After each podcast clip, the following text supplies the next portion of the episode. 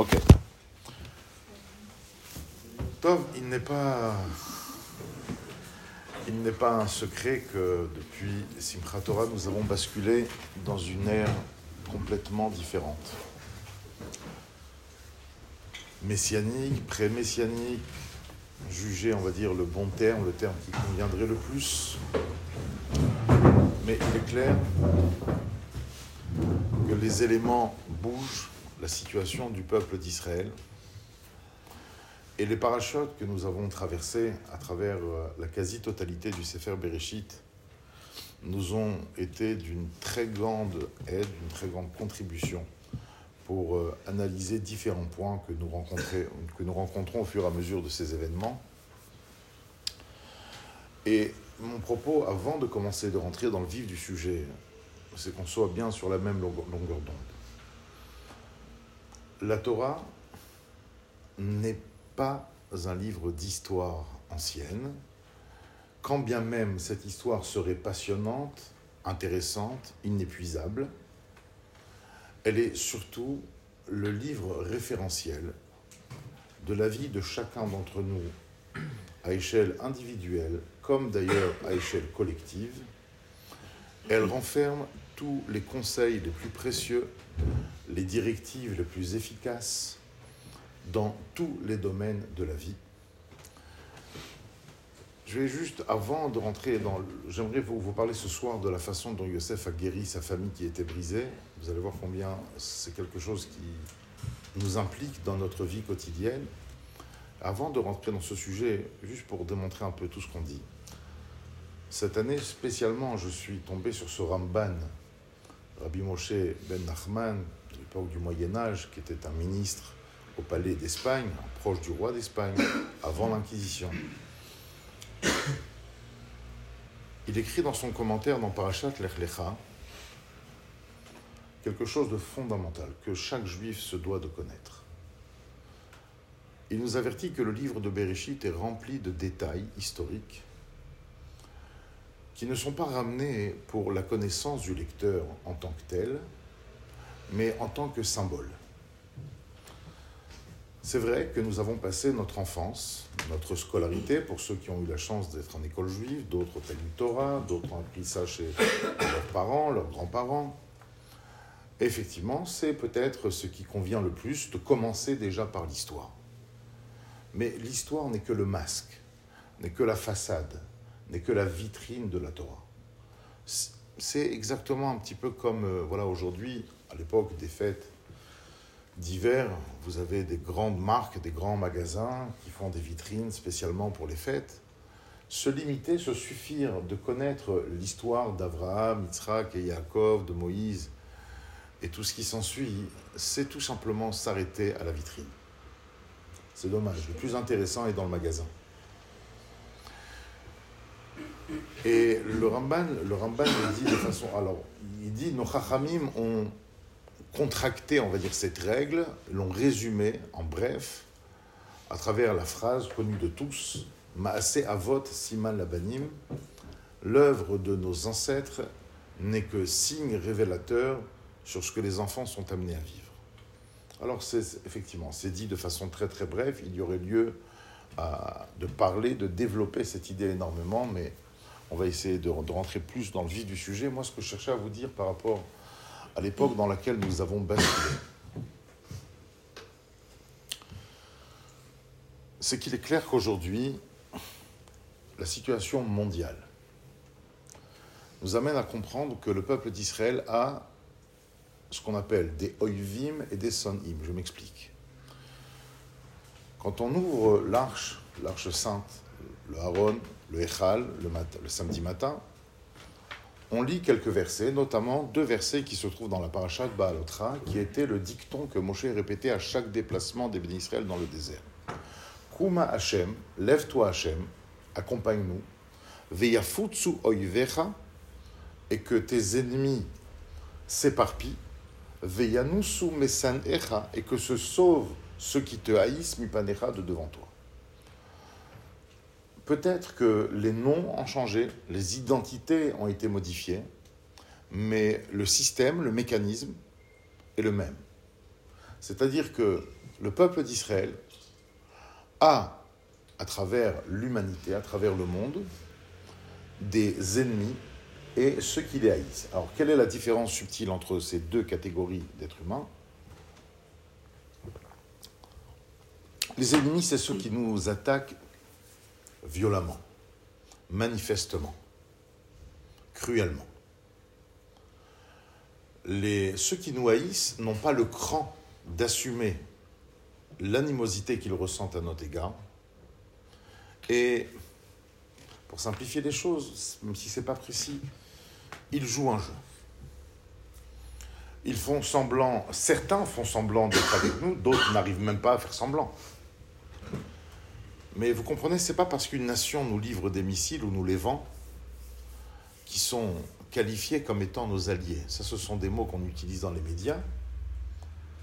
Mais il faut savoir, l'enjeu de notre peuple aujourd'hui, si je peux me permettre à mon humble avis, c'est de passer du nom de Yaakov au nom d'Israël. Puisque l'élite de nos ancêtres, c'est ce personnage de Yaakov. D'accord? C'est lui qui a mis au monde les douze tribus à partir desquelles se sont développés le peuple juif. La Torah nous a raconté il y a quelques semaines de cela la bataille que Yaakov a dû livrer contre. Alors la Torah l'appelle un homme. Vous avez sûrement étudié, on appelle ça l'ange des sables. C'est bizarre qu'un homme, qu'un ange, on l'appelle un homme dans la Torah. Mais bon. Je ne pense pas être un hérétique en émettant l'hypothèse que ce combat n'a jamais eu lieu physiquement. C'est tout simplement un songe. C'est-à-dire, je m'explique. Yaakov redoute depuis des décennies la rencontre avec son frère, qui le voit comme un concurrent, son frère d'ailleurs qui est l'antipode de lui, qui a tout misé sur la façade, qui n'a rien à l'intérieur, qui est vicieux, euh, qui sait, on va dire à, dire à son père ce que son père veut entendre. Ça ne veut pas dire que Yitzhak marchait complètement dans son jeu, il avait peut-être un espoir que quelque chose de bien sorte de lui. Mais Yaakov, en tout cas, redoute profondément, viscéralement, cette rencontre. La force des Juifs, les victoires qu'ils ont pu bénéficier à travers l'histoire dans différentes époques, c'est toujours situé à l'origine à travers le mental. On sort de Hanouka à peine. On, nous a rappelé, à travers les prières qu'on a fait, l'allumage, cette victoire extraordinaire menée par les fameux Hashmonaïm contre l'armée grecque.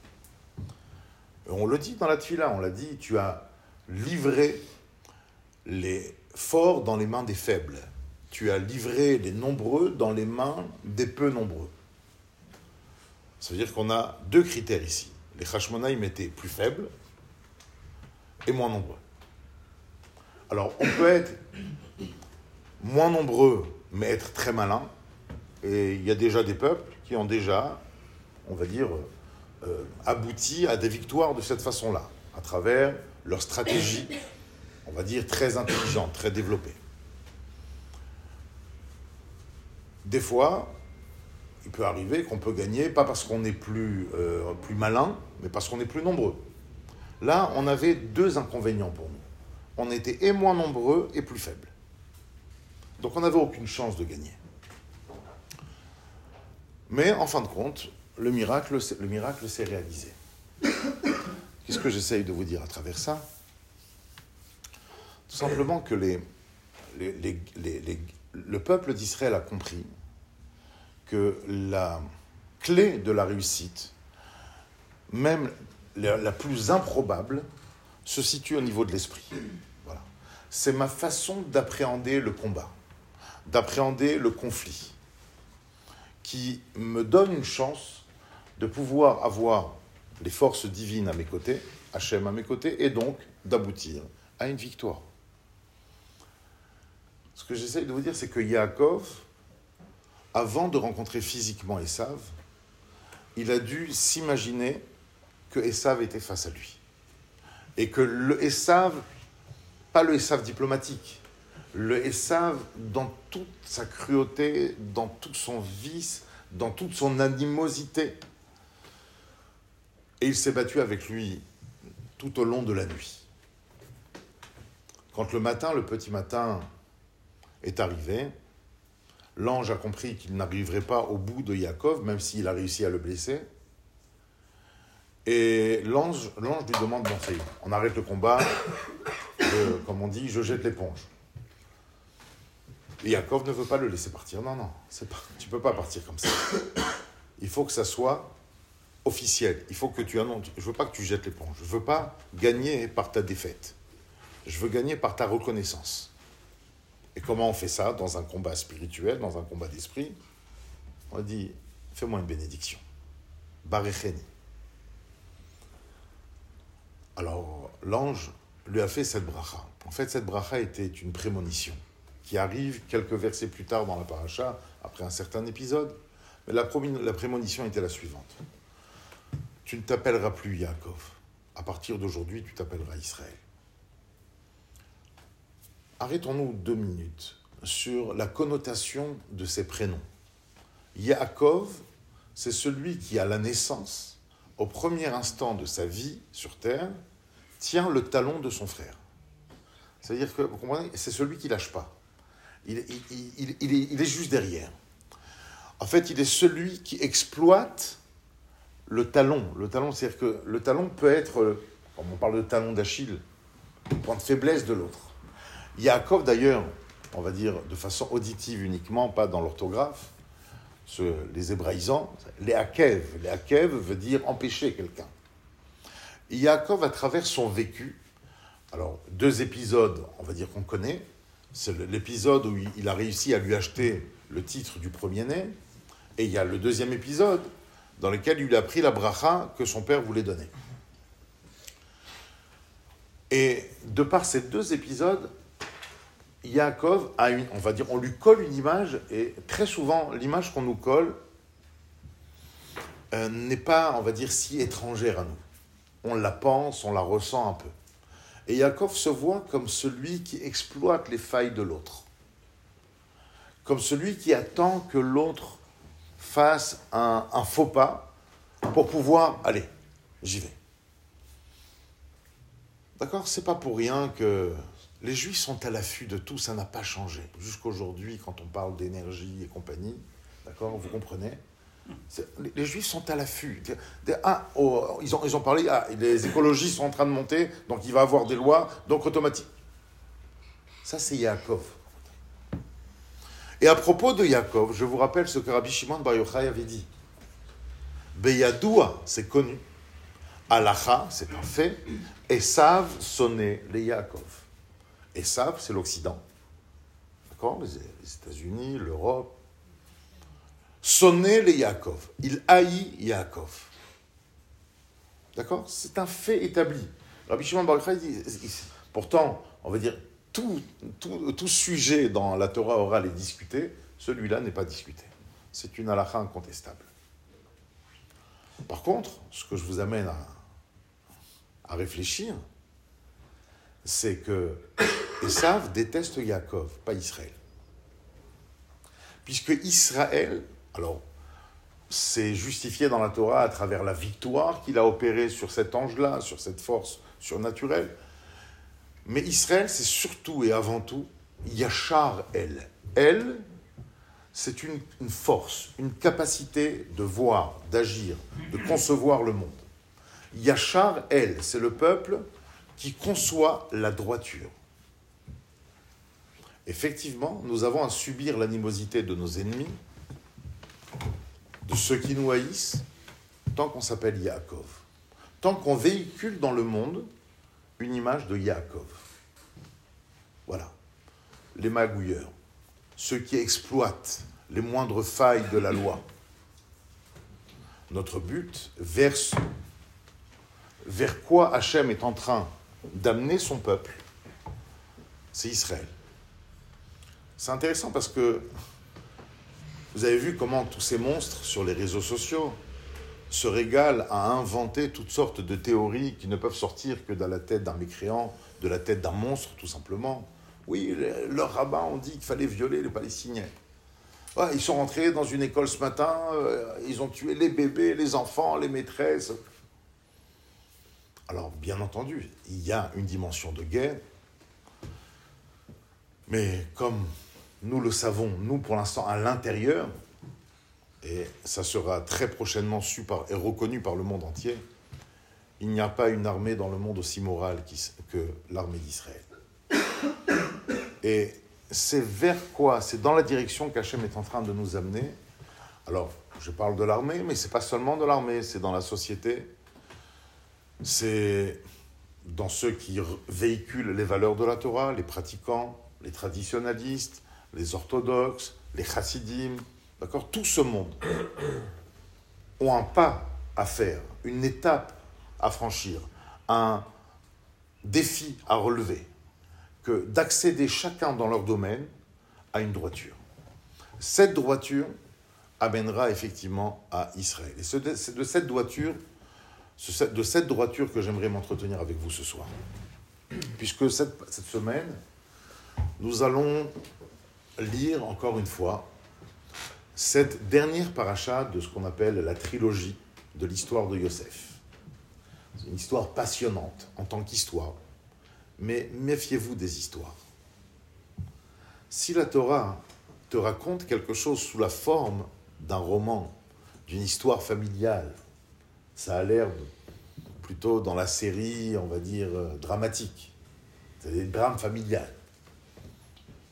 Un enfant aimé, chéri par son père, orphelin, vendu par ses frères, etc qui les revoit 22 ans après. La Torah nous a raconté cette histoire en trois sections, en trois parachutes. Cette semaine, nous allons aborder le dernier volet, la parachat Vaïgash. Et la parachat Vaïgash commence par la plaidoirie, par le discours le plus long. J'espère que le mien ce soir sera plus court, mais en tout cas, même Moshe Rabbeinu, lorsqu'il il était question de négocier avec Hachem pour envisager de pardonner la faute du Vaudor, n'a pas parlé aussi longtemps. Je parle en termes de versets, d'accord? En termes d'écriture dans le Sefer Torah. Le discours que Yehuda fait à Yosef, à ce grand moment de pression que nous allons relater tout de suite, nous allons rappeler, est ni plus ni moins que le plus long de toute la Torah. C'est presque une colonne entière de la Torah. C'est énorme. Vous imaginez bien que si c'était juste pour nous faire part de comment ça s'est passé, de l'histoire, on va dire on aurait pu faire beaucoup plus court. Et nous allons voir qu'il y a certains détails dont on, apparemment on aurait pu se passer, mais qui sont vecteurs de très, de très grandes leçons. Et je pense d'une aide cruciale, précieuse, euh, pour nous aider à atteindre cette droiture dont on a si besoin en ce moment. Rentrons dans le vif du sujet.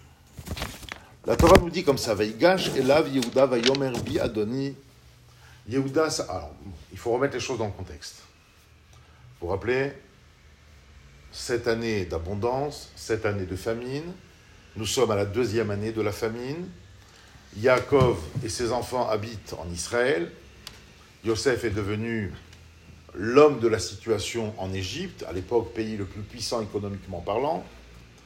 Et Yaakov dit à ses enfants, écoutez, il va falloir s'approvisionner.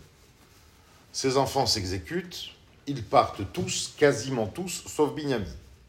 Ils arrivent en Égypte, et lorsqu'ils sont face à Yosef, sans que eux le sachent, la Torah nous dit, nous précise, Vayaker Yosef et Echav, Yosef les a reconnus, vous allez voir que même ça va prendre à la fin du cours une autre connotation.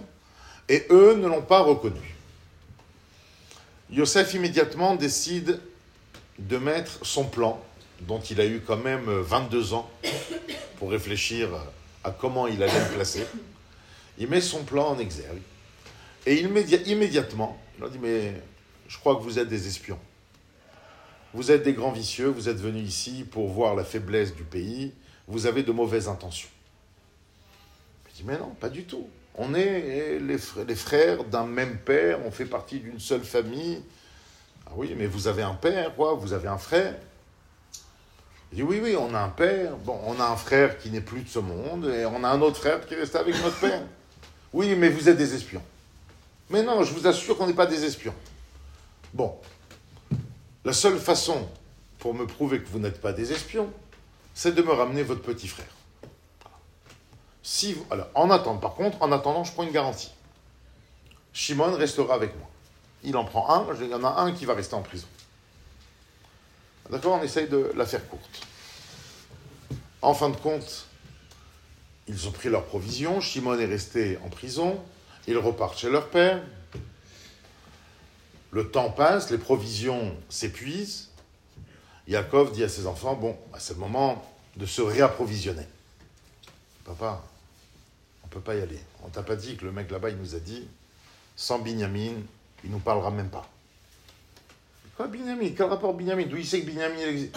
Mais oui, papa, il nous a demandé. Il nous a demandé Est-ce qu'on a un père, un frère? Mais pourquoi vous lui avez raconté votre vie? Papa, c'est comme ça, il nous a demandé. Donc ils sont un peu bloqués. Dire à Yaakov de laisser partir son plus jeune fils, le Benjamin, le fameux Benjamin, alors que Yosef n'était plus à la maison, c'était pas envisageable. Discussion très difficile. Sur ce arrive un personnage, au passage, on va le citer quand même, c'est important parce qu'il nous fait rappeler certaines personnes dans notre vie. Il y en a un qui a de grandes intentions, qui fait des grands discours, mais qu'on pourrait qualifier d'extravagants. Vous savez, des gens qui, vont trop loin. Voilà.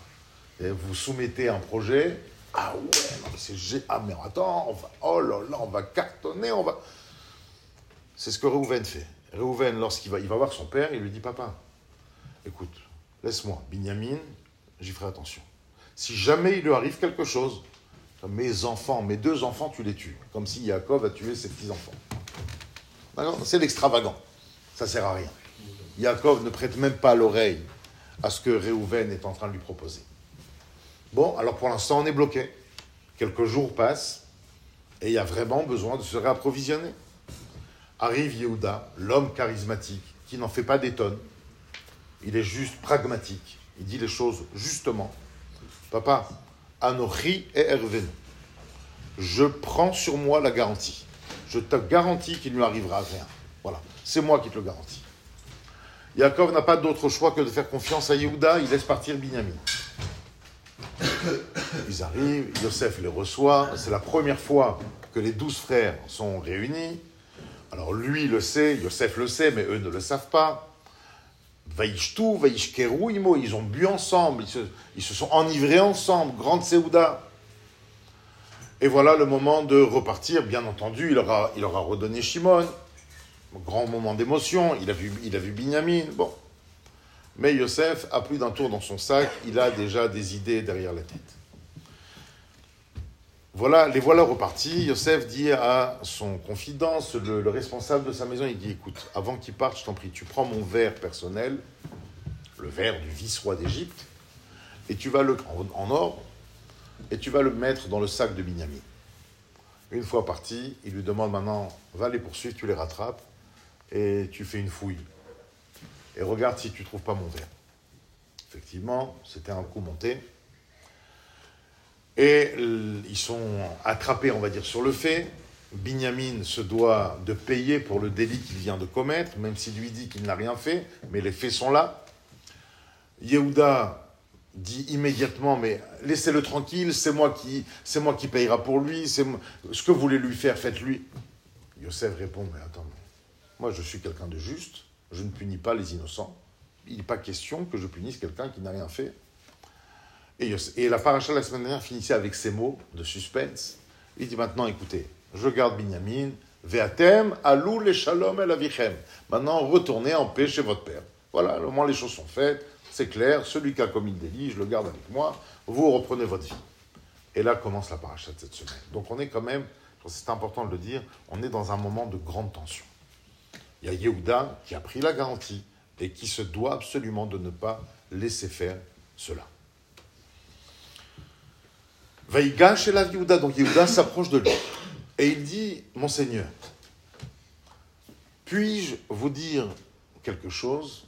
Mais avant de vous le dire, je vous demande de ne pas vous énerver. Quand vous dites à quelqu'un, Je t'en prie, je vais te dire quelque chose, mais, mais ne t'énerve pas. Vous comprenez tout de suite que ce qu'il va vous dire, c'est énervant. D'accord? Après, vous avez le choix d'accepter ou de refuser. Mais forcément, ce qu'il va dire est énervant. Sauf que dans la plaidoirie que Yehuda va faire, on va, on va raconter tout de suite, à Yosef, on voit rien d'énervant. On voit que du bon sens, que du respect, que de la diplomatie, que des bonnes manières. Alors, qu'est-ce qu'il lui dit? Je vais je ne vais pas vous lire toute la plaidoirie, bien sûr, rassurez-vous, mais je vais juste le, début. Adoni Sha'al et Avadav les morts. Monseigneur, il, il refait l'histoire lors de la première visite. Il dit, Monseigneur, vous vous rappelez, quand on est arrivé au début, vous nous avez demandé, Ayesh Lachem Av Oach, vous avez un père ou un frère Vanomer El Adoni, et nous avons gentiment répondu à votre question. Vous imaginez aller faire, les courses dans un supermarché? La caissière que vous ne connaissez pas commence à vous parler. Hein, vous avez combien d'enfants? Alors, ça va, vous êtes marié pas... Je viens faire mes courses, qu'est-ce que tu veux? Il dit, et on a gentiment répondu à Monseigneur. Yesh la on a un père âgé. Yeled Zekonim Katan, un petit frère. Ve'achivmet, on a perdu un frère. C'est le seul qui reste de sa mère. Son père l'aime tellement. La suite de la plaidoirie, c'est quoi? C'est que Yehuda met en exergue, en relief, un argument fort. Il dit non, il faut comprendre. C'est tout simplement inenvisageable, impensable que je revienne sans mon petit frère. Parce que c'est juste toute la famille qui va imploser. Vous imaginez que ces onze frères, ou ces dix frères plutôt, qui étaient mêlés dans la vente de Yosef, ruminaient une sorte d'émotion empoisonnée, nocive, asphyxiante, toxique. C'est la, la culpabilité d'avoir vendu leur frère. Maintenant, bon, alors maintenant, ça fait quand même 22 ans que le, papa de la famille, l'ancêtre, le padré, survit. Si tu lui enlèves Binyamin, c'est fini. Là, il n'a a, plus rien à quoi se raccrocher. Et donc, bien entendu, vous savez comment ça se passe. Lorsque plusieurs êtres sont habités d'une telle émotion, ce n'est que la zizanie qui se profile. Oui, c'est à cause de toi, mais, c'est toi qui as donné l'idée. Non, mais moi je vous avais dit, mais c'est pas maintenant, moi je voulais le faire après, mais moi je voulais parler avec lui Et c'est fini. C'est la famille qui explose. Donc Yehuda sait pertinemment, il veut faire passer le message à Yosef, qui ne sait pas qu'il est Yosef encore. Il dit, c'est juste impensable, je ne peux pas... Mon père est âgé, il a survécu pendant 22 ans, il n'est pas question que je le fasse descendre au plus profond de l'abîme, pour utiliser le mot de la Torah. C'est ça la plaidoirie. Voilà. Bon, c'est dit avec conviction, c'est dit avec euh, justesse, avec diplomatie. Vous imaginez, vous faites arrêter par la police ici, vous commencez à raconter euh, Non, non, non, mais j'ai ma mère, elle est à l'hôpital, et mon père, il est tout seul, et mes petits frères aller chercher. Il n'y en a rien à faire. La loi, c'est la loi, je crois. C'est même pas un policier, le premier ministre l'homme le plus puissant économiquement de la planète de l'époque. Si c'est comme ça, si l'argument de Yehuda tourne autour de l'explosion de sa famille qui est inenvisageable pour lui, pourquoi revenir à la première scène en lui disant vous vous rappelez, vous nous avez demandé si on a un frère ou un père, et on a eu la gentillesse de vous répondre, tu reprends l'histoire ici Je ne comprends pas. Tu veux mettre, tu veux mettre l'accent, tu veux jouer ce qu'on appelle en français sur la corde sensible. D'accord? De la famille, de Yaakov, du, du patriarche respectable. Bon, alors, dis les choses directement. Pourquoi tu reprends l'historique depuis le début en lui disant Tu nous as demandé si on a un frère ou un père? Et quel rapport? Qu'est-ce que cela a à faire dans la plaidoirie? La question qui s'impose aussi, on a, on a dit, il a dit surtout, vous énervez pas. Mais qu'est-ce qu'il y a d'énervant dans raconter, on va dire, le risque de, de, revenir sans un frère à la maison? Il n'y a rien d'énervant, c'est légitime. Qu'est-ce qu'il y a de si énervant que ça? Hein? Il accuse, sous-entendu, euh, tu l'as fait exprès, quoi, depuis le début. Alors, si, si, attends, attends, on va y arriver. Mais il accuse de. Alors, il va falloir. Justement, c'est extrêmement profond ce que vous dites, mais on va, justement, on va, le développer. Avant de le développer, voyons la suite. Suite à cette plaidoirie, la Torah nous dit Yosef ne peut plus se retenir. Velo Yachol Yosef litapek. Et là, effectivement, on arrive à un passage extrêmement émouvant.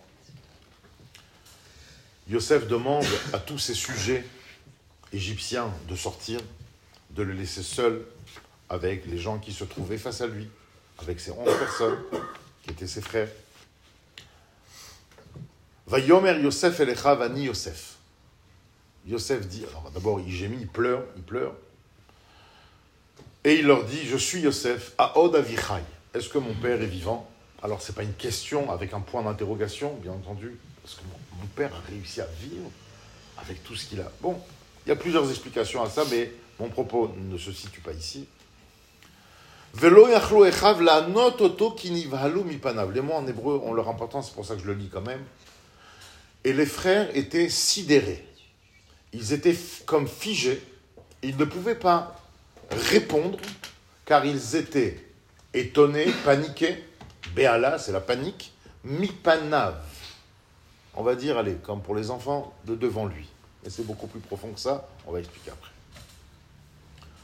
Vayomer Yosef Elechav. Alors Yosef, quand il les a vus figés comme ça, un grand silence qui s'est installé, Yosef reprend la parole. Geshuna Elai, allez approchez approché. Vaïgachou, ils se sont approchés. Vayomer Yosef, Yosef leur a dit Ani Yosef, Hashem C'est moi Yosef que vous avez vendu en Égypte. Veata et maintenant. Vous connaissez la chanson Al vous Ne soyez pas triste. Valichan benechem, ne soyez pas en colère de m'avoir vendu car Dieu m'a donné la mission de venir devant vous pour nourrir tout ce peuple et vous nourrir à vous et vous recevoir. Et le mot mission apparaît à plusieurs reprises, etc. On connaît la suite de l'histoire. Avant de revenir au premier sujet, j'aimerais citer un midrash, un midrash très très important, vraiment crucial. Le midrash se trouve dans Bereshit. Rappelez-vous, vous connaissez tous l'histoire. Adam, Adam, Adam Arishon a mangé du fruit de l'arbre. Bon, Hachem vient leur demander est-ce que tu as mangé du fruit que je t'interdis? Bien entendu, scénario classique, comme n'importe quel être humain. Adam dit c'est pas moi, c'est ma femme. La femme dit c'est pas moi, c'est le Nachash. Chacun rejette la faute sur l'autre. En fin de compte, Hachem règle le compte à chacun. Alors toi, à cause de ça, il y aura telle conséquence, telle, telle conséquence. Ce ne sont pas des punitions, mais uniquement des conséquences. Et après, Hachem, la, Torah nous fait pas, voilà, pour finir le, chapitre, elle nous dit, et Hachem a dit, de peur qu'il, et maintenant, de peur qu'il mange aussi, de l'arbre de la vie pour vivre éternellement, alors je me dois de le renvoyer du Gan Eden. Et là-bas figure pour la première fois le mot et maintenant. Comme si le Midrash essayait d'analyser qu'est-ce que le et maintenant veut dire. Parce que quand vous lisez le texte, on a compris que Yosef veut rassurer ses frères. D'accord? Il ne veut pas gâcher l'ambiance. Il veut qu'il y ait des retrouvailles. Il tient absolument à ce que la fraternité revienne, apparemment. Alors, qu'est-ce que maintenant a à faire Maintenant, ne soyez pas triste, mais attendez de partir pour être triste. C'est ça. Qu'est-ce que le temps a à avoir Qu'est-ce que le maintenant a à avoir ici? Hein? Alors c'est donc, c'est pas maintenant. Maintenant, c'est un présent. Ve'ata, et maintenant. C'est pour ça que les Chachamim dans Bereshit analysent le Bereshit du maintenant. La première fois que la Torah utilise ce terme, les Chachamim expliquent que c'était pour dire à l'homme, de façon très subtile, très insinueuse, tu sais, tu as fait une bêtise, mais tu peux revenir. Tu peux dire et maintenant. Et maintenant, vous connaissez, hein Qu'est-ce que ça fait et maintenant? D'ailleurs, le Midrash ramène une preuve.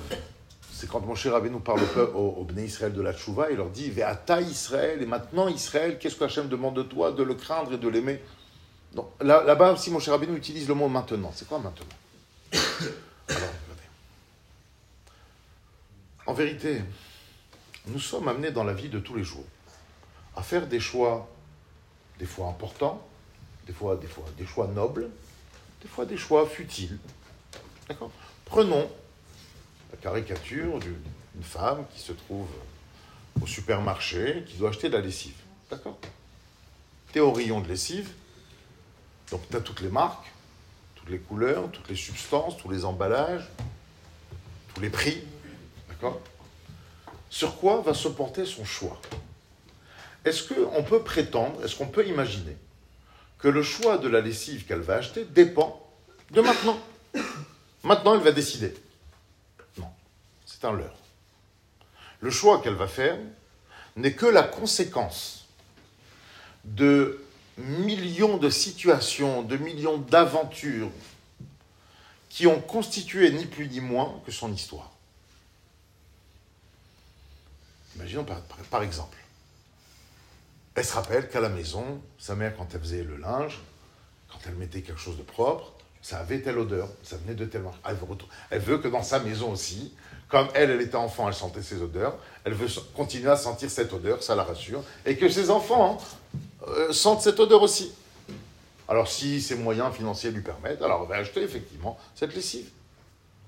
Si cette femme est dans une situation précaire, limitée financièrement, automatiquement, ce n'est pas, pas comme ça qu'elle va penser. Elle va regarder tout de suite, là, plus les prix que les emballages et les différentes marques. D'accord? Si cette femme, on va dire, a vu euh, il y a quelques heures de cela une, publicité par rapport à une. Automatiquement, elle, ah, la, publicité est super, bien faite, elle, rêve de ce résultat, qu'il soit similaire chez elle à la maison. Ce que j'essaye de vous dire, même quand vous allez au restaurant, d'accord, vous avez le menu, vous devez faire un choix. C'est un leurre de croire que ce que vous avez décidé, c'est maintenant que ça s'est joué que vous allez choisir n'est que la résultante de votre passé. Imaginons celui qui va au restaurant tous les midis, d'accord? Hier j'ai pris ça, avant-hier j'ai pris ça, bon, je vais prendre ça. Et je parle de choses futiles, de choses futiles. Si maintenant on est là devoir choisir une école pour les enfants, là où on va habiter, vous comprenez, là c'est toute une éducation, toute une formation, toute une suite de valeurs importantes qui va intervenir pour me pour m'aider à faire le choix de où on va habiter, où on va mettre les enfants. Là, il, s'agit de choix importants. Ce que j'essaye de vous dire qu'en en, vérité, il y a un principe fondamental dans le judaïsme qu'on appelle le libre arbitre. D'accord? Donc on a le choix. On fait des choix. Mais je pense que vous l'avez déjà compris depuis longtemps. cette palette de choix n'est pas si vaste qu'on l'imagine. Vous avez choisi la famille dans laquelle vous avez grandi. Vous avez choisi le pays, la ville, la maison où vous vous êtes développé. Vous avez choisi le nombre de frères et sœurs, votre physique, vos aptitudes, vos capacités. Vous avez choisi votre place dans la fraternité. Premier, deuxième, c'est important. Tout ça joue un rôle. Tous ces petits détails jouent un rôle dans votre vie. Qui vont vous amener à alimenter ensuite des choix. D'accord Rappelez-vous, quand vous avez fait le choix d'un partenaire, d'une partenaire pour la vie, non, je me suis constitué ma personnalité, ma vision, ma philosophie de vie, ma perception de l'existence. Donc, j'ai. Arrête ton mytho. Toi, tu as cherché ton père et toi, tu as cherché ta mère. En gros, d'accord Avec, on va dire, avec des détails que tu connais, qui te plaisent pas, mais plus ou moins, c'est ce que tu as cherché.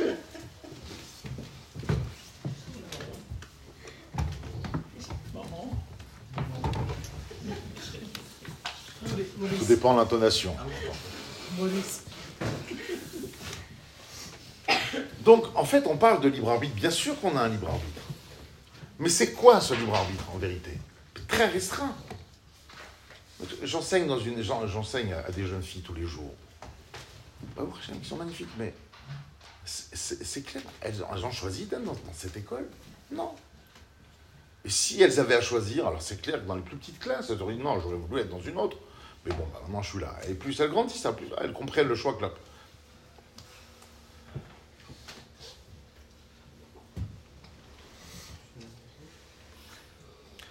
Je ne sais pas si vous avez connu cette expérience. J'entendais d'un rave qui racontait, hein. pendant des années, il a vécu dans une maison là-bas, il habite aux États-Unis, dans le quartier de Montsé là-bas. Et pendant des années, pendant presque 20 ans, il habitait dans une maison. À un moment donné, il a déménagé. Son train-train, il prendre sa voiture, il allait donner ses cours à la synagogue, peu importe, faire les courses, et il y avait le retour de la maison, le trajet de la maison. À un moment donné, il a déménagé. Il dit, ça m'est arrivé plus d'une fois où j'ai fini ma journée, je rentre à la maison, instinctivement, je, retourne là où j'habitais pendant 20 ans. Il dit, ça m'est arrivé même une fois, j'ai garé la voiture, je suis sorti de la voiture. Oula, j'ai déménagé. Ah, il a fallu lui faire comprendre. Comprenez, on est conditionné. On, on vient tous avec une histoire particulière, singulière, unique à nous avec nos parents, nos capacités, nos amis, nos rabbinim, notre communauté, tous ces éléments font, euh, on va dire, constituent l'élément fondamental qui vont justifier un enchaînement de choix. Par contre, quand tu dis et maintenant, et maintenant, ça veut dire attends, attends, ok, c'est ce qui s'est passé j'arrête tout. J'arrête et là, je veux réfléchir objectivement. Comprenez? Un couple qui, après, je sais pas, 10 ans, 20 ans de mariage, ça pose la question. Moi, c'est pas, pas ce que j'imaginais. Bon, ça commence à fatiguer. Je vois qu'autour, les potes, les autres, ça se rafraîchit, ça se renouvelle, ça change, ça permute. Bon, euh, peut-être que. Comprenez qu'à un moment donné, il faut dire attends, attends, attends. Non. Ça, c'est effectivement c'est la suite logique des choses. C'est le cheminement humain de base. Maintenant, tu peux te dire, bon, ok, maintenant, alors à l'époque, je ne connaissais que ses qualités, maintenant, je ne connais que ses défauts, et maintenant Et maintenant, qu'est-ce qu'on fait? Comprenez? La même chose. Tu as un enfant difficile. Ok, donc ça t'a pris un an, deux ans, trois ans, cinq ans pour le réaliser. Ok, bon, maintenant tu as compris que c'est ça. L'histoire, elle est là, elle est bien ancrée, c'est une réalité. D'accord? Tu peux même plus le cacher, tout le monde le sait, ton entourage, ta famille, ok? Mais maintenant, qu'est-ce qu'on fait? Maintenant, c'est juste le mot fondamental, le mot clé. Excusez-moi du terme religieux que je vais emprunter, mais c'est le terme qui convient. C'est le mot-clé de ce qu'on appelle la teshuva. La teshuva, c'est pas mettre les tzitzit et mettre une barbe et une kippa sur la tête et faire trois filotes par jour. La teshuva, c'est dire, et maintenant, je ne suis pas victime de ma vie. Alors maintenant, qu'est-ce que je fais? Voilà, ça je ne savais pas. J'ai fonctionné machinalement par rapport aux données qu'on m'a installées dans mon logiciel. Mais maintenant, voilà, j'ai pris conscience de quelque chose. Alors qu'est-ce que je fais maintenant? Le maintenant, c'est ma décision objective d'aujourd'hui. Alors comment je vis les choses? Comment je prends les choses? Comment je ressens les choses? Et disent les Chachamim, c'est pas moi. Chachamim disent En ve'ata et la Chouva. Voilà. Maintenant, ne veut faire référence qu'à la Teshuvah. Extraordinaire. Il y a des gens aujourd'hui qui ont le courage d'avoir recours à des thérapeutes, par exemple. Ils sont en train de faire Teshuvah. Mais il y en a d'autres qui regardent alors. Alors, qu'est-ce qu'il faut faire? Ah, le, rabbin, il a dit il faut mettre les tzitzit, il faut mettre les tefilines, ah, il faut se couvrir, ah, il faut faire ci. Je n'ai pas dit qu'il ne faut pas le faire. Bon, alors, je fais tchouva, alors, je fais ça. On, va voir au long de ce cours. Qu'est-ce qu'une imitation de teshuva Qu'est-ce qu'une réelle teshuva Maintenant qu'on a dit ça, on va pouvoir déjà, on a, déjà des éléments pour un peu mieux appréhender l'histoire de Yosef et ses frères.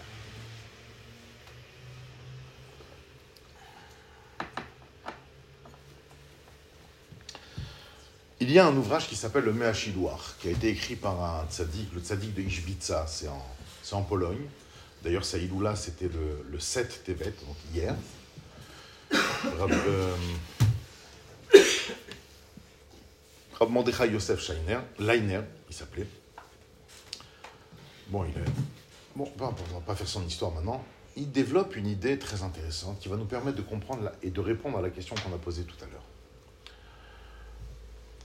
Il dit On n'a jamais vu une personne qui broie du noir, des mauvaises idées, qui a toutes sortes de, fantasmes euh, complètement vicieux, à la limite de l'immoralité. Mais attention, c'est virtuel, c'est sur un écran. C'est juste un écran. Est-ce que tel, un tel individu serait répréhensible? Est-ce qu'il est condamnable? Est-ce qu'il est coupable de quelque chose? Personne ne pourrait dire que oui. Il a fait de mal à personne, même pas à lui. Voilà, c'est juste au niveau de la pensée. Il a un potentiel comme ça. Maintenant, tant qu'il n'a pas mis en réalité le noir qu'il broie, d'accord, le négatif qu'il pense, tant qu'il n'a pas agi, on ne peut pas lui reprocher quoi que ce soit. Pourquoi il dit ça? En fait, ce qu'il veut expliquer, il veut expliquer l'histoire de, de ce que Yehuda est en train de dire à Yosef. Et écoutez, c'est juste révolutionnaire ce qu'il nous apprend.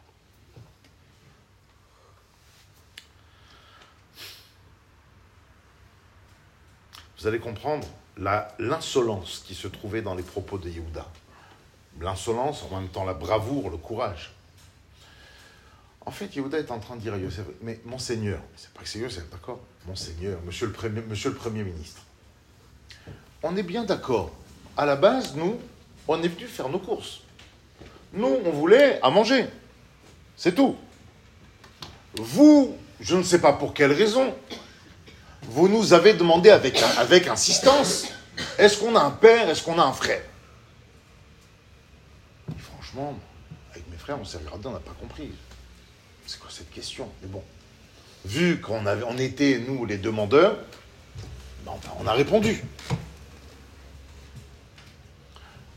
Puisqu'on a répondu, vous vous êtes obstiné de façon déterminante. Ah, écoutez, vous avez monté un scénario, comme tu disais tout à l'heure, la, fameuse accusation. À partir de là, vous avez, monté un scénario dans lequel vous nous avez exigé de façon non négociable que Binyamin vienne. Alors, je vous fais part du Midrash. Vous savez ce, qui s'est passé sur la, route du retour? Parce que quand ils sont fait arrêter avec la coupe en or dans le sac de Binyamin, c'était sur la route. Après, ils ont dû faire, ils ont dû revenir en Égypte. Vous savez ce qui s'est passé sur la route? Grosse embrouille entre les frères. Tous les frères se sont acharnés sur Binyamin. mais franchement, mais tu savais, toi, en partant, on, avait dit à papa, t'étais là, t'as entendu. Excusez-moi du terme que je vais utiliser, mais c'est pour prendre ma réponse. On le mec, c'était un chieur, le mec. Il ne veut que des problèmes. Il, nous a demandé des questions qui n'ont rien à voir. Et, toi, tu, ne trouves pas, t'as pas une autre idée que de lui chipper son verre? Mais franchement, aurais pu, tu as envie de voler un verre, vole le verre de quelqu'un d'autre. Et pourquoi de lui? Vous savez, il y en a un qui avait des tendances un peu euh, psychothérapeutes. Il a dit en fin de compte, crois que tu es comme ta mère, toi. Il y a, Binyamin, toi, tu es comme ta mère. Ça veut dire quoi ce que tu dis là? Ben dis oui. En fait, c'est une histoire que tu ne connais pas parce qu'elle a eu lieu avant ta naissance. Alors je te la raconte rapidement. Avant que tu naisses, notre père travaillait chez Papy Lavanne, notre grand-père. À un moment donné, au bout de 20 ans, il a décidé de partir. Et il est parti comme ça du jour au lendemain, ce qui a déplu fortement. Ce qui a déplu fortement à Lavanne. Lavanne l'a rattrapé. Lavanne lui a fait un scandale. On dit Mais attends, tu m'aurais dit que tu pars, je t'aurais fait un chèque, je t'aurais accompagné, des indemnités, etc. Et à part ça, à part ça, t'es parti et tu m'as volé mes statues. Tu as volé les théraphimes. On sait tous très bien. Et les frères savaient qui avait subtilisé ces fameuses statuettes de Laval, c'était Rachel, la mère de Binyamin. Vous vous rendez compte ce qui est en train de se passer? Ils sont sur le retour, ils sont en train de dire à Binyamin Eh ben, je crois que tu es un kleptomane. Je crois que c'est génétique. C'est dans ton ADN. Ta mère, elle a fait, tu reproduis. Vous vous rendez compte ce qui est en train de se passer? Pour vous dire, la tension était à son comble. Ils sont en train de dire à Binyamin qu'il n'a fait que reproduire les torts, les travers de sa mère. Alors, tout ça pourquoi? Je reviens maintenant à Yehuda, vous comprenez? Yehuda est en train de dire, Monsieur le Premier ministre, écoutez, que mon frère soit kleptomane, écoutez, je l'accepte. Vous savez quoi? Je vous concède. Ouais, c'est possible. Mais s'il était resté chez son père, ça aurait été un potentiel kleptomane, mais qui n'a rien volé. Qui a rendu possible la réalité de son défaut. Qui a fait en sorte qu'il puisse voler. Vous comprenez pourquoi il a dit de pas s'énerver? Donc en fait, il est en train de lui dire, mais c'est énorme ce qu'il est en train de... C'est que... On est en train de parler du procès de Binyamin, de celui qui a commis un délit. Mais vous concéderez, Majesté, que mon frère n'est pas le seul fautif, n'est pas la seule raison. Vous avez votre part, et on ne va pas parler de chiffres, de responsabilité sur cette affaire. Vous avez rendu possible son délit. S'il était, si on, vous ne nous avez pas posé la question, ça n'aurait pas existé. Même si on vous, aurait dit qu'on avait un frère et que vous ne nous avez pas demandé, insisté, ordonné de l'amener ici, il ne serait pas passé tout ça. Donc, Majesté, acceptez, concédez-nous au moins le fait que vous avez une part de responsabilité dans ce, délit-là. C'est osé. C'est très courageux ce que Yehuda est en train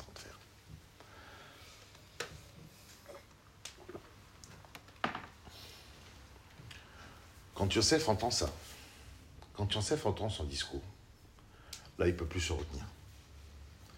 Là, il a compris que les frères ont vraiment grandi.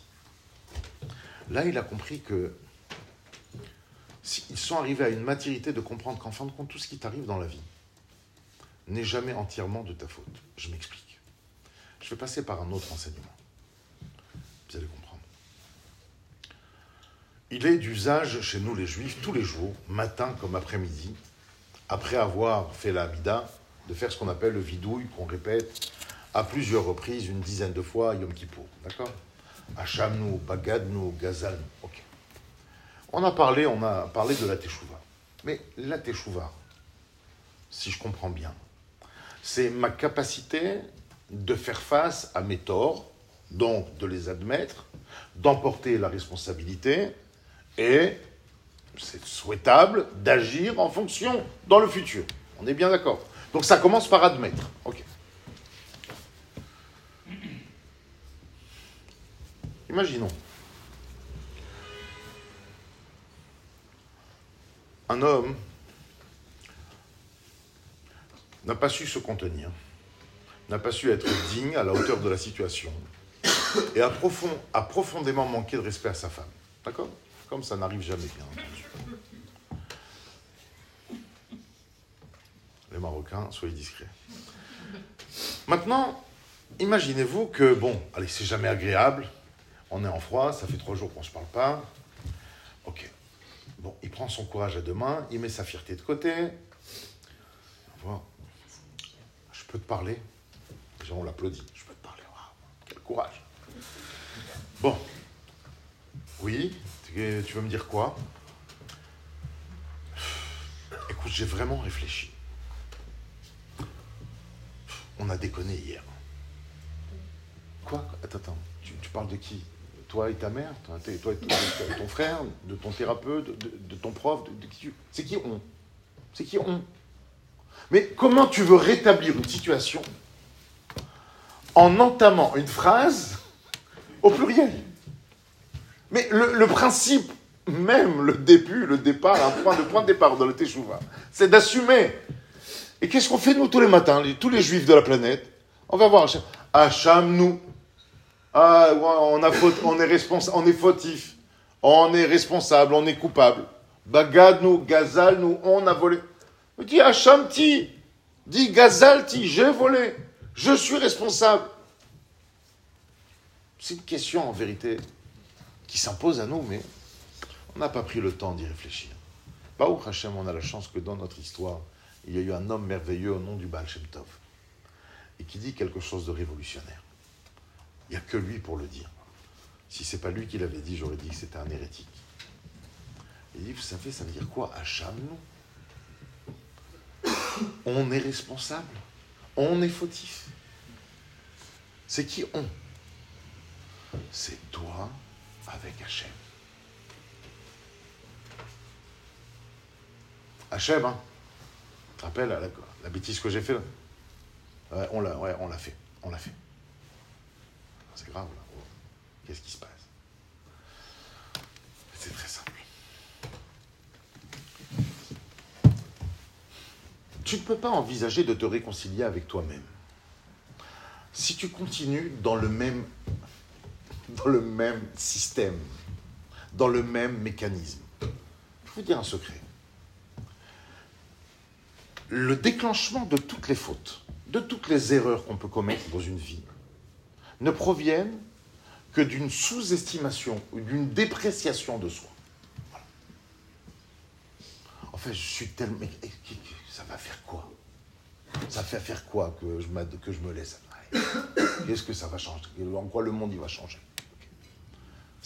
Tout Rabbi Nachman, tout le chassidisme est rempli de livres qui expliquent ce principe-là. Vous imaginez si tu viens et tu dis à ouais, ouais, j'ai été mauvais, j'ai été méchant, j'ai été bête, j'ai été idiot. Tu continues dans le même délire. Si tu ne commences pas à exprimer un peu de compassion envers toi-même, tu pourras jamais t'en sortir. Si tu, comprenez, si ta manière de faire tchouva, ta manière de t'aligner avec Hachem, ta manière de te réconcilier avec lui passe par une énième dépréciation de toi, ça va pas tenir. C'est une illusion. C'est même pas une imitation. Elle commence même pas. Maintenant, regardez maintenant. Ah, il ne faut pas dire des bêtises quand même. Le rapport Hachem.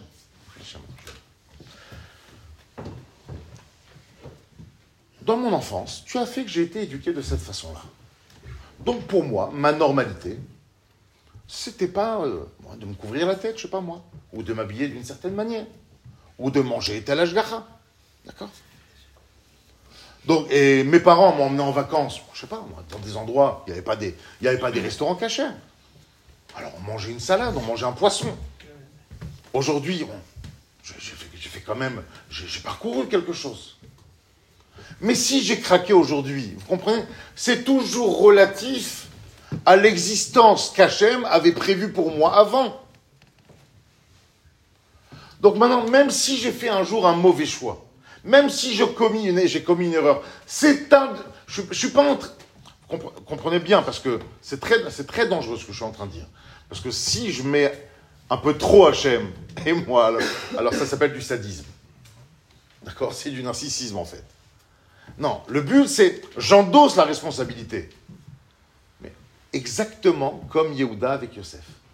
Yosef, enfin, monsieur le Premier ministre, vous êtes d'accord que sans votre insistance, qui n'a rien à voir avec l'approvisionnement, Binyamin n'aurait jamais commis ça.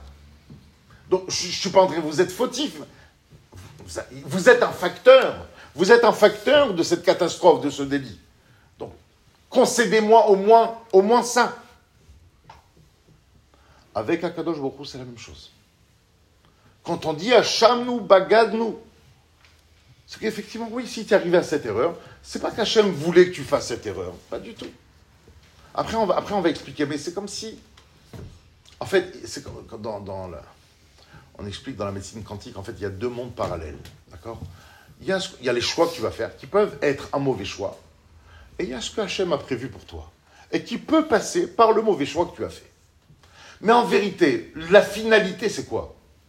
La finalité, c'est qu'à un moment donné, tu te réalignes avec ce monde d'en haut, où en fin de compte, ta teshuva, c'est ça la teshuva, c'est je me réaligne avec Hachem, et en, fait, ce que je pouvais percevoir comme mes fragilités, comme mes carences, comme mes défaillances, comme mes défauts, m'ont aidé tout simplement à comprendre le sens profond de la vérité. Alors maintenant, comprenez, grâce, si on, si on arrive à bien réaliser ce que je suis en train de dire, on va comprendre quelque chose de merveilleux. C'est ce que le Sfat nous raconte quand Yosef, en tant que Premier ministre, a dit aux frères, la première fois, vous savez quoi, vous êtes des espions. C'est pas vrai, vous êtes des menteurs. Je prends Shimon, je le mets en prison. Vous savez comment les frères ont réagi ils, sont, ils ont dit, à part la semaine dernière, Aval Hashemi Manachnu, Alken Ba'a Elenu Zot. Ils se sont regardés et dit, eh, les frères, vous comprenez pourquoi on est en train de vivre ça? Ça vous dit, là, il y a 20 ans, ce qui s'est passé? Voilà. on est en train de le payer. Il nous prend Shimon. Voilà. Et maintenant, on veut, on veut le récupérer, mais on ne peut pas. Voilà. On a été aussi insensible que ce Premier ministre. Yosef était là. Yosef, il était derrière le comptoir. il les a entendus. Pourquoi Yosef ne s'est pas dévoilé là-bas? Pourquoi Yosef n'a pas craqué là-bas? Pourquoi il craque maintenant? Explique le Sfatemet. Il y a ce qu'on appelle la Teshuvah Mihira et la Teshuvah mais Ahava. Ça a l'air des, des systèmes, on va dire, très talmudiques, très techniques. Mais croyez-moi, en tant que rabbin, j'ai vu ça. C'est un phénomène, voilà, c'est une question qui m'a accompagné dans ma petite carrière. Il m'est arrivé, donc, dans, le cadre de ma profession, de devoir accompagner des familles très loin, les juifs de Kippour, voire moins, d'accord Accompagner dans des deuils, la perte d'un être cher. Ok Tout d'un coup, ok, on essaie de faire bien les choses, vraiment, de les accompagner pas seulement religieusement, mais surtout humainement, mentalement. Et du coup, on leur dit, bon, vous savez, vous avez le caddie, Et le type, il est là, le lendemain matin, 7 heures. Et bon, on lui dit, c'est des Shivas. Bon, je ne pas, ok. Non, non. Continue après la semaine, il est là tous les matins, tous les après-midi, tous les soirs. Ok, bon, c'est les Shloshim. Non, après les Shloshim, on continue. Deux mois, trois mois. Il faisait pas Shabbat, il mangeait pas cachère. Il venait juste à Kippour. Et là, il, devient un pilier, là. C'est génial, on a, on, a, on, a, gagné un membre supplémentaire pour le Minyan. J'étais toujours fasciné par ces juifs. Exceptionnels. Ils, étaient, ils rataient pas un Kaddish. À un moment donné, je vois qu'il était tellement impliqué. Je lui écoutez, on fait, nous on fait un cours juste après, une petite demi-heure. Après, on fait un Kaddish à la fin. Ah bah je reste. Oh, je reste. Hein. Et après, combien Dès avait, dès que la communauté a besoin de quelque chose, tout de suite, il était magnifique. Je dis, oh là là, qu'est-ce que son âme, elle avait soif. Oh, le pauvre, son âme était en détresse. En fin de compte, son père est parti et lui, il s'est retrouvé. On arrive, on approche des 11 mois. Monsieur le rabbin, vous me direz hein, la date exactement. Le décès, l'enterrement, comment on fait Ok, on dit, Combien de temps j'arrête Je reprends quand Non, mais dites-moi exactement, je note. Hein. à quel filage je reprends quelle, quelle, conscience On arrive aux 12 mois. On fait la, on fait la ascara. moi, je suis emballé. Je, Tarid, quel Neshama exceptionnel, quelle chance qu'on a eue. Qu'est-ce que votre père doit être fier de vous Le lendemain des 12 mois, plus là. Plus du tout, fini. Ça y est. Ça y est, on a fait, on a fait ce qu'il fallait. On a fait les 12 mois. Et j'ai jamais compris, je me dis, mais attends, attends, attends. Comment ça marche? C'est pas possible. En fait, il a changé toute sa routine significativement, d'accord, dans l'heure du début de son, travail. Il restait pour étudier, il revenait le soir. Comment, comment il l'arrête? Et en fin de compte, avec le temps, je suis arrivé à la conclusion suivante. Il y a ce qu'on appelle une teshuva mi'ira et une teshuva me'ava. La teshuva mi'ira, c'est lorsque tu es face à un drame dans ta vie, à une situation très difficile. Et en fin de compte, le monde, le monde profane, ne peut pas t'amener de réponse, ne peut pas t'accompagner dans l'épreuve que tu es en train de traverser. Et tu trouves du réconfort quelque part, effectivement. Parce que c'est une dimension qui dépasse. Mais une fois, on va dire, le drame traversé, ça y est, on revient à la normale. J'ai un, élève avec qui j'étudie depuis presque une dizaine d'années, deux fois par semaine. Il me dit, euh, tu te rends compte?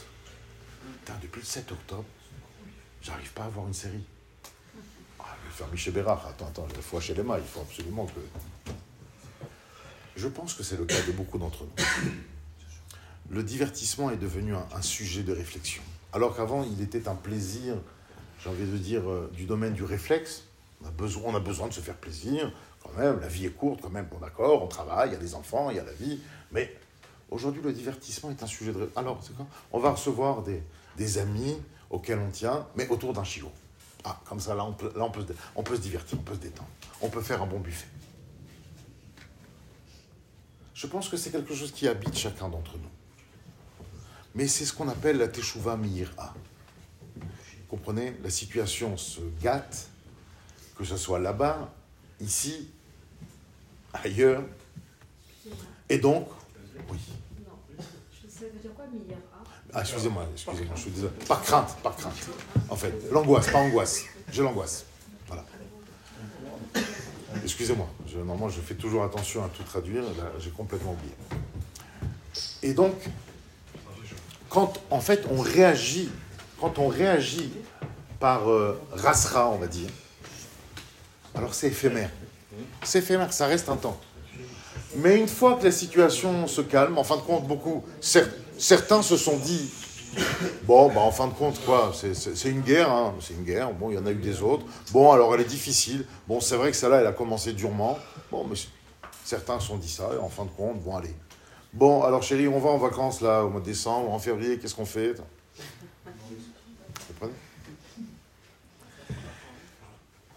Vous on s'habitue à la situation, en fait. Effectivement. Mais il n'y a pas réellement de maturation, au niveau de la compréhension, au niveau de la réalisation.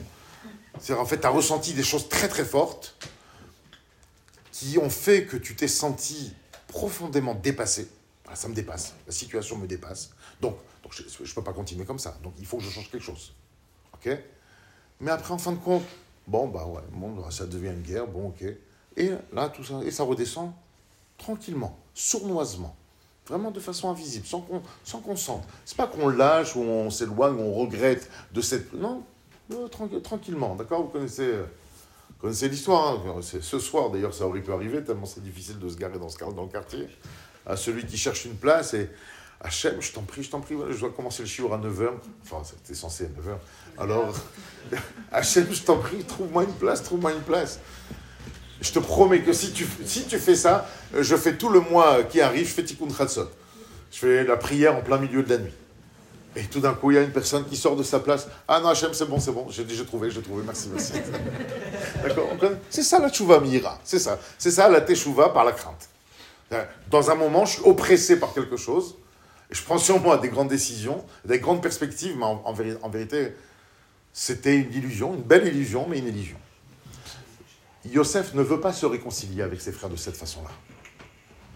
Yosef, quand il entend ses frères se dire ensemble, on est responsable, on est fautif, il dit, c'est pas le moment encore. C'est pas le moment. Ils sont encore durs avec eux-mêmes. Lorsque Yosef entend Yehuda lui dire, mais monsieur le Premier ministre, vous êtes aussi le facteur de ce délit. Vous avez joué un rôle dans ça. Si vous n'aviez pas demandé obstinément que Binyamin vienne, jamais ça se serait passé. Donc vous comprenez qu'il y a d'autres facteurs dans la vie. On n'est pas les seuls responsables quand on fait une bêtise. Yosef dit, c'est bon. Maintenant, on peut leur parler. Maintenant, ils vont comprendre la façon dont je perçois ma réconciliation avec eux. Je ne veux pas me réconcilier et que toute leur vie, ils aient honte de me regarder. Je veux qu'ils expriment qu'ils comprennent que quand on fait une erreur dans la vie, il y a un autre facteur qui était là aussi. Et, et rien ne sert de t'en vouloir pleinement à cause de l'erreur, aussi grave soit-elle que tu as commise, parce que tout ça, parce qu'Hachem était là. Hachem, a fait en sorte que cette infraction puisse être commettre. Il t'a amené à ça. Dans l'idée, dans le fantasme, dans la réalité, dans l'action. Il était là à chaque moment. Quand il comprend ça, alors là, là on peut parler ce qu'on appelle de la teshuva mais ava. La teshuva mais ava, c'est quoi C'est la teshuva avec amour, par amour. En fait, l'amour, qu'est-ce que ça fait? Ça fait ça fait réaliser quelque chose. Je suis, je prends conscience, mais c'est un fait établi, immuable, qui ne changera pas. Ça y est, j'ai basculé dans une autre perception de la vie. J'ai compris comment ça marche. Donc, puisque j'ai compris comment ça marche, je ne reviendrai plus en arrière. D'accord tu peux, tu peux faire. Un, jour, j'avais un Rocher Shiva qui me un, à la qui me disait Ça veut dire quoi quelqu'un qui, qui aime Hachem? Pour vous donner juste une idée complètement fantasmatique. C'est quoi quelqu'un qui aime Hachem? C'est quelqu'un, si jamais demain tu viens, tu lui dis, tu le prouves par A plus B, d'accord? Tu as payé une fortune, des tests ADN, ce que tu veux, tu le prends. Donc tu t'appelles comme ça, tu es né telle date, c'est ça? Ok. Voilà, t'es pas juif. T'es pas juif? Il a rien de mal à ça, hein, t'es pas juif. Ah, Qu'est-ce que tu fais?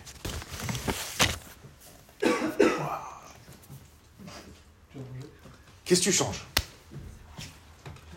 Quand tu es arrivé à un niveau d'amour, mais ça change absolument rien.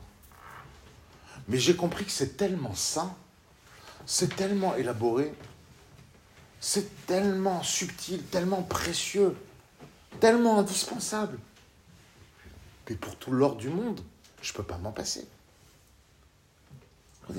Ces histoires de juifs à Kippour, je vous rappelle, il y a mm. cette anecdote-là, où Ravo Odia Yosef, vous savez, dans le vieux quartier Moussaïov, Meacharim Sfarad, à Jérusalem, il y a les Sfaradim là-bas qui viennent d'Irak, euh, d'Iran, etc. Et Rav Yosef, dans sa jeunesse, était Chalier Tibour, il était officiant à Kippour. Et il y avait un vieux monsieur, il s'appelait Yona. Et il, était, il avait plus de 90 ans. Et son état de santé ne lui, ne lui permettait pas de jeûner. Il avait demandé au Rav Yosef, qui était un très jeune Dayan à l'époque, qu'est-ce qu'il doit faire? Le Rav lui a dit, non, il faut que tu manges. Le Rav a fait, le Rav a fait, la, la tfila, on a fait Shacharit, on a fait Moussaf. Immédiatement, après Moussaf, le Rav descend voir ce monsieur, et c'est vous. Et le Rav descend, descend, après avoir fait Moussaf, il descend voir le monsieur, il dit Alors, t'as mangé? Il Non, c'est bon, je me sens bien, je me sens bien. Il l'a amené, il l'a amené dans la cuisine. Il a mélangé du sucre avec de l'eau, il l'a mis dans, une, dans la petite cuillère, et il lui met dans la bouche.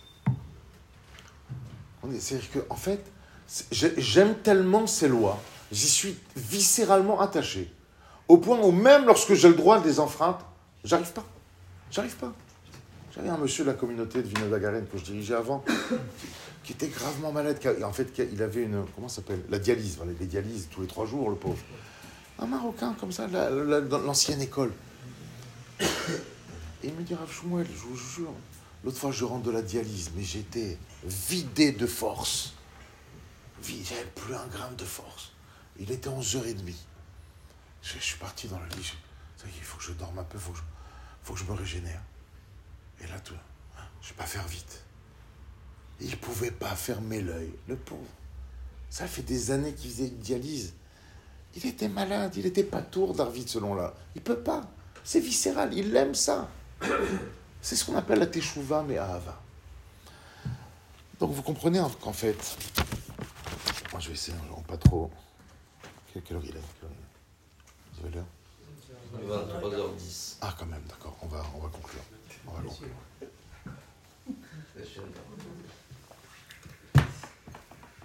Mais ça va, cette histoire, elle va très loin. Mais pour conclure, voilà, j'aimerais vous, j'aimerais vous ramener allez, encore deux petites anecdotes par rapport à ça.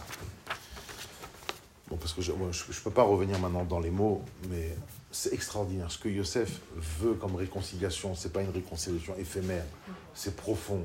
Il veut s'assurer que ses frères ont l'aptitude de manifester de la compassion et de l'empathie vis-à-vis d'eux-mêmes, qu'ils ne s'auto-condamnent pas. D'accord? Et c'est seulement quand il voit ça qu'il envisage la réconciliation avec eux. Il y a un thérapeute, un monsieur Haredi, très orthodoxe, habite à. Il s'appelle Shimon Russell. Il a une grande famille, famille nombreuse comme un orthodoxe.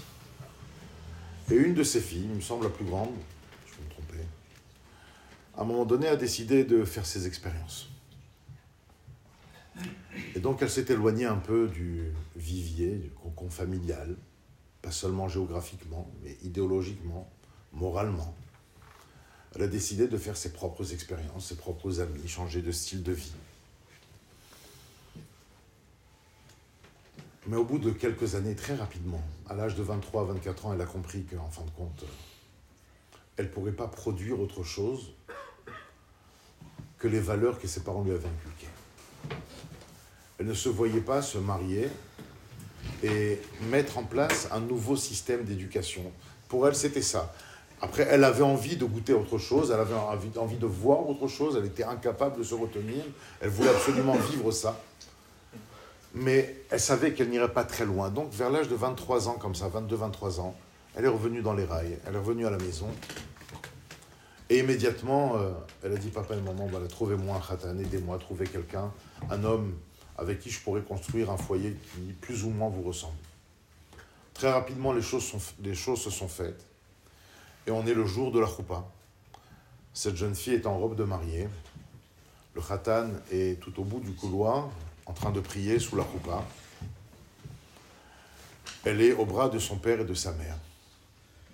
Et juste avant de commencer sa marche vers sa nouvelle vie, elle défait ses bras de ses parents, elle se tourne vers eux. Elle dit Papa et maman, je peux vous parler maintenant? Il faut que je vous dise quelque chose maintenant. Avant, avant, avant d'aller à la roupa. Elle dit sûr, attends, mais il est déjà. Cinq minutes, vraiment cinq minutes. Bon. Bah, écoutez, je, voilà. avant de commencer ma nouvelle vie, je voulais vraiment finir avec l'ancienne. Cette, cette vie de célibat en tant que fille qui a grandi dans votre foyer. Je sais que je vous ai causé énormément de tracas, d'angoisse, de contrariété, de déception. Et j'en suis profondément désolé. Voilà, je suis à l'aube de construire mon propre foyer. Et je réalise, je commence, j'imagine, je ne peux qu'imaginer la douleur que je vous ai occasionnée à travers mes choix égoïstes. Et vraiment, pardon, voilà. Papa, est-ce que tu m'excuses? Le père a pris les mains de sa fille, chaleureusement. Dit, ma fille, non seulement je t'excuse, mais moi aussi j'ai quelque chose à te dire. Merci. Merci d'avoir fait ce voyage. Merci d'avoir fait cette expérience. Parce que jusque-là, on vivait la vie qu'on croyait devoir vivre. C'est-à-dire que nous étions dans une vérité superficielle. Les contrariétés que tu nous as provoquées, engendrées, générées, nous ont amenés ta mère et moi, à se poser énormément de questions. Alors où on a failli? Alors c'était quoi le problème? Qu'est-ce qu'on a raté? Et après toutes ces questions et les réponses qu'on a envisagées, chacun de notre côté, lorsqu'on s'adressait à Hachem, dans notre filote les plus intenses, dans nos prières les plus intenses, Hachem, pourquoi? Pourquoi tu nous fais ça? Comment Comment Donne-nous, inspire-nous. Et en fin de compte, nous sommes arrivés à ce niveau intense, intègre de relation avec toi, ma fille, grâce à toi. Alors merci. C'est exactement ce qui se passe avec Yosef ici. C'est ça la teshuva, mais vous savez, ce que la teshuva, avec amour, elle fait? Me disent, elle transforme les péchés conscients en mérite. C'est pas qu'elle efface les péchés, elle les rend en, mérite. Ça veut dire comment c'est possible? C'est magique, c'est simple. C'est comme un cascadeur, d'accord, qui son, son, défi, c'est de monter avec son vélo ou sa motocross, je sais pas, le plus haut possible. Si tu veux monter le plus haut possible, alors descends très bas. Et après, effectivement, tu pourras atteindre des sommets qu'une autre personne qui irait tout droit n'aurait pas réussi à atteindre. Et c'est exactement ce que Yosef est en train de dire à ses frères. Mais j'ai compris, j'ai eu 22 ans. Parce que, alors, soyons quand même humains et rationnels. Yosef n'est pas un extraterrestre. C'est un être humain comme tout le monde, comme nous. Sauf qu'il a eu 22 ans de réflexion. 22 ans isolé. 22 ans seul. Avec du harcèlement, avec de la prison. Ok. Il a eu le temps de réfléchir. Pour la petite anecdote, vous savez, lorsqu'il a été harcelé par la femme de son patron, c'est marqué le fameux jour, il est venu la rejoindre. Vayavo la saute melarto, comme ça, il est venu pour faire son travail. Nos rabbins ne sont pas dupes. La Gemara dit, je vous parle de la Gemara, d'accord C'est pas un secret dans le Zohar. La Gemara dit, il y a un avis qui pense là-bas. Ce jour-là, Yosef avait décidé de craquer. Ce jour-là, Yosef a dit, ça y est, je suis tout seul, j'ai rien à prouver, je suis abandonné. L'autre, elle me, fait du rentre dedans, tout, ça fait, ça fait des mois, je peux pas, c'est bon. Ce jour-là, il est parti. Yosef est un homme comme tout le monde. Ça suffit de déifier les gens, les rendre inaccessibles à notre conception. Ah, comme ça, au moins, on est tranquille. Hein. Lui, c'est spécial. Bon, d'accord, on va tirer quelques enseignements superficiels. Mais lui, c'est toi. toi, c'est lui. Est-ce que, est que, comprenez, ce que, ce que Yosef est en train de, de nous apprendre dans cette idée C'est que le judaïsme ne s'adresse pas à des gens parfaits. Le judaïsme te demande de ne pas prendre tes démons et de les enterrer quelque part. Et de faire en sorte que, non, tout va bien, tout va bien. En fait, la teshuva, c'est s'aligner, c'est être en phase, regarder ses problèmes en face, sans, les rendre des démons, sans les rendre des monstres. C'est ta vie, d'accord Et Hachem, a amené, Hachem t'a amené à faire ces erreurs. Il était là avec toi, t'inquiète pas. T'es pas le seul fautif. Alors affronte-les. Parce que si tu réussis à les affronter, tout d'un coup, ta, vie devient une mission. C'est ce que Yosef a compris. Sa vie est devenue une mission.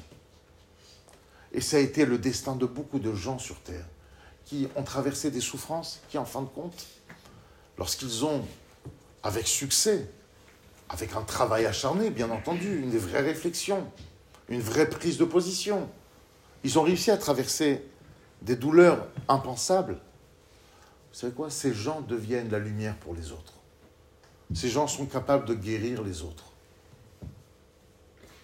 C'est exactement ça l'histoire de Yosef. Et c'est ce qui vient nous apprendre. Alors, je reviens à mes propos du début. Voilà, l'enjeu d'aujourd'hui, ne vous trompez pas, c'est de sortir du Yaakov et de devenir Israël. Et devenir Israël, c'est pas forcément mettre les titites. Ça peut passer par là aussi. C'est très bien. Mais c'est surtout de t'aligner avec ta vie. Ne sois pas écartelé.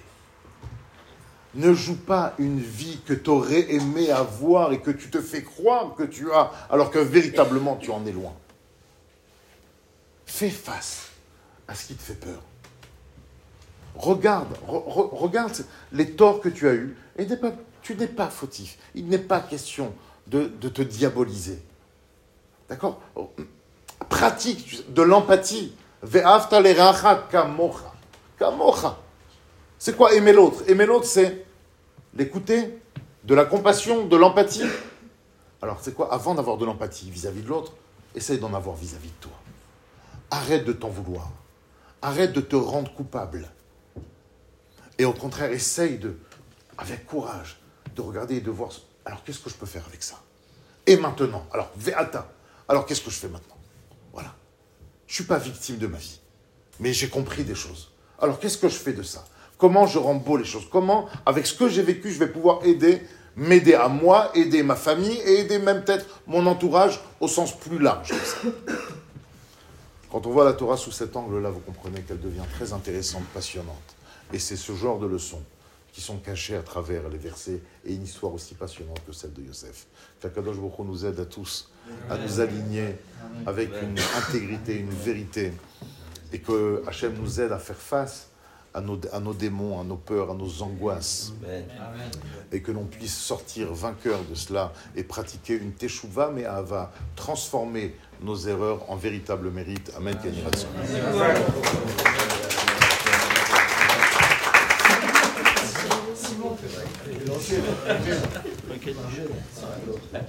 רבי חנניה מקרא שמר הסגר גבול לדקות, שזה נקרא ממנו רבנו שנאמר, אדוני חפץ זמן סיפור יגיד תורה كذلك كداش ما باع عمالي بالاخر وطيب عميق مغطيب اسمع كلام كلام الشيخ حي اخواني اخواني في حيد قبل شهر بعجرات من كريم ومات